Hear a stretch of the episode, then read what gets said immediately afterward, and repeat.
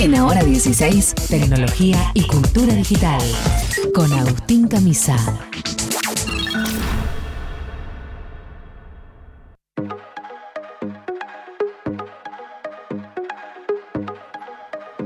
Muy bien, recién estábamos conversando con Agustín Camisa y yo le decía, este es el final de esta historia, es el final de esta película y me decía, bueno, por lo menos está terminando la temporada 1. Parece que finalmente Elon Musk compró Twitter, ya es de él. Sí, ya está, es el tuitero jefe o chief tweet, como pone él mismo en su descripción, en la red social de la que ahora es dueño. Dueño y señor, digamos, porque así se encargó que lo fuera. Una novela que la fuimos siguiendo en este espacio, arrancó en abril con idas y vueltas. Él arrancó comprando primero, aumentando su cantidad de acciones. Luego eh, lo invitaron al consejo administrador, digamos. Él al principio eh, parecía que iba, después se fue. Luego puso una oferta por 44 mil millones de dólares. Luego la declinó porque dijo que le habían mentido con el tema de los bots. Lo llevaron a juicio eh, en la corte de Delaware y sobre el filo de que venciera el plazo que le dio la corte para bueno, o cierran este negocio o vamos a, juicio, que era el viernes. Finalmente, eh, Elon puso, desembolsó el dinero y tomó posesión de la red social y tomó posesión de una manera que solo él podría haberlo hecho, salida directamente de un capítulo de Succession. O sea, es Kendall Royce comprándose Twitter, digamos. o sea, él fue el miércoles con una bacha, eh, entró a las oficinas de San Francisco y, digamos, haciendo como un juego de palabras, como acá llega como el más capo, dejen que eso sink in, digamos, como absorban eso, mientras de verdad todavía el acuerdo no se había cerrado formalmente, se conocieron los, detalles recién el jueves, eh, la comunicación a la sociedad de bolsa llegó el viernes, pero él quería hacer toda su performance el miércoles, mientras todavía el tema no estaba formalmente. Vio que cuando, por ejemplo, usted invitan a alguien a un programa, está por firmar algo y él te dice, bueno, todavía no quisiera dar detalles porque no está firmado. Bueno, cuando sos el hombre más rico del mundo, esos detalles te pasan por arriba. Qué loco, eh, ¿no? Como a tener ese nivel de poder, de decir, o, de impunidad un poco. de decir, vengo y la pongo acá como no si pienso tanto en Elon Musk, sino en los otros eh, dos eran los que quedaban dueños de, Twitter, porque el tercero es el que eh, terminó en Uruguay, que se fue tempranísimo. Dorsey y ahora el otro no más. Pero eso ya se habían ido también. Ah, ok. No, digo los que, Cobraron igual porque siempre mantuvieron el paquete accionario. Pero lo que hace Elon Musk es retirar las acciones. O sea, mm. es lo que se llama como OPI, o sea, eh, eh, lo opuesto a una oferta pública, una adquisición eh, forzada. O sea, dice, bueno, ¿cuántas acciones hay de Twitter? Que en ese momento era una empresa que cotizaba en bolsa. Bueno, tantas acciones. Bueno, yo le pongo un número y me las compro todas. Y por ende, me convierto en el, socio mayoritario y salco, tomo la decisión de sacar a la empresa de la bolsa. O sea, ya no es pública, no pública como entendemos nosotros, algo público, sino de que no tiene que rendir cuentas ante, por ejemplo, la sociedad de bolsa norteamericana. Claro. Em, es muy interesante el financiamiento, porque uno piensa, para simplificar, dice, fue Elon Musk, eh, no sé, desenterró la plata del jardín y la, y la llevó a Twitter. ¿Cuánto pesan 44 mil millones de dólares? Bastante, Bastante ¿no? Tengo idea cuánto pesa un millón de dólares, hay que multiplicarlo por 44 mil. No, tenés Me acuerdo que. Un millón de dólares por ahí. Pablo Escobar tenía enmarcado su primer millón de dólares en, su mansión ahí en Medellín. Y bueno, eso habrá pesado unos, unos kilos. Eh, en Blow también hay una escena donde ellos ya directamente pesan la plata, digamos, porque es más rápido pesarla que contarla. Bueno, sí, él tiene mucho dinero, pero así todo necesitó financiamiento.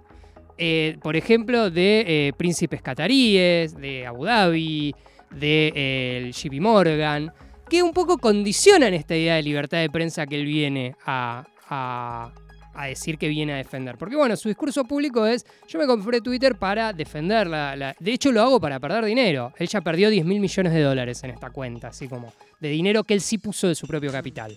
O sea, vendió acciones de Tesla, habrá desenterrado otra plata que tendría en el jardín, no sé, en el armario, en el colchón, donde sea que la tenía.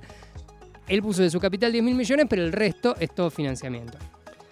A priori no, no parece que no le... O sea, está mal formulada la frase. No parecería que le despreocupe tanto el tema del dinero, porque ahora está como en una ruleta de, bueno, ¿y qué quieren que haga? Como preguntando así abiertamente en esta idea de ágora virtual, donde, bueno, ¿qué quieren que haga con Twitter? Como si en una reunión de amigos, bueno, ¿y qué hago con el auto? No sé, o Bueno, entonces hay mucha especulación en el medio, pero un poco de lo, de lo que trasciende es que la preocupación por el dinero es real. Ya eh, lo para los propios anunciantes de, la red social, que deja no deja de ser un negocio, digamos, que, que se maneja por publicidad, decir, bueno, eh, yo sé que ustedes no quieren que su marca quede asociada a un lugar rarísimo donde vale todo, discursos de lo qué sé yo.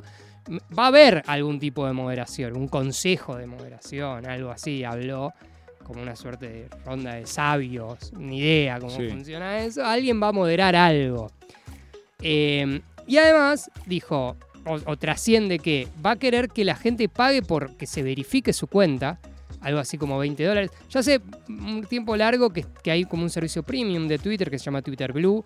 Ahí sacó, por ejemplo, la idea de editar los tweets, que es algo que mm. funciona ahora. Sí, lo vi a Stephen King quejándose de que le quieren cobrar 20 dólares por poner el, tilde azul. Lógico. Eh, y enojado decía, esto deberían estar pagándome a mí por estar escribiendo en esta, en esta red, van a cobrar 20 y si yo voy a desaparecer de acá en dos minutos. Bueno, ahí arranca el delicado. E, esto pasa como, como en todos los ámbitos de la vida. Es muy fácil tuitear desde afuera, criticar desde afuera. Ahora hay que ver cómo lo maneja. Esto pasa con los equipos de fútbol, pasa con muchísimos ámbitos. Hay que ver de verdad si no la choca fuerte. Hoy por hoy Twitter tiene 230 millones de, usuarios en todo el mundo, gente eh, sugiriéndole cosas a Elon para, para que haga, para que, aumente el tamaño de los videos, que lo vuelva a traer a Trump, que... Eh, pero ahí él empieza, ya les digo, con un equilibrio, porque de vuelta no es plata solo que puso de él. O sea, tiene atrás eh, inversores que, van a querer algo por su dinero. No, no, no, no parecería que les, al JP Morgan no parece que, le interese mucho la, aventura por la libertad de expresión global, como es un fondo de inversión, digamos, está para hacer plata. Pero bueno, más allá de esa incertidumbre, lo que sí él dejó muy marcado es su impronta personal en la empresa. O sea, puso un pie, cayó con la bacha, pero lo siguiente que que hizo en ese mismo momento fue rajar a las cuatro principales autoridades de la empresa. Lo rajó al CEO para Gabrual, al director financiero, Ned Segal, a la responsable jurídica, Vijay Agadi, al consejero general Janek, que los hizo escoltar por la seguridad del edificio como si fuesen ladrones comunes, digamos. Gente con la que él había tenido discusiones durante estos siete meses de riff y rafe con la empresa, y bueno, parecería que se la cobró. Se la veía venir igual, seguro, ¿no? Cobraron eh, eh, compensaciones millonarias, pero bueno, la, humillación se la tuvieron que, la humillación pública, digamos. La, de salir con la cajita. Tuvieron que salir con la cajita. También habían trascendido que él quería despedir al 75% de los, de los empleados. Luego también volvió a decir. bueno, paren un poco. De vuelta, salido de Succession, digamos. Hay un capítulo donde se compran una plataforma. No es una plataforma, es más como un sitio de noticias, medio progre, qué sé yo. Y lo terminan vaciando. Entonces es muy linda la, correlación entre la, ficción y la realidad. Vuelve Succession, ya vi. Abril. Sí, sí, sí. sí, qué manija. Vuelve Succession. Ese tráiler me dejó...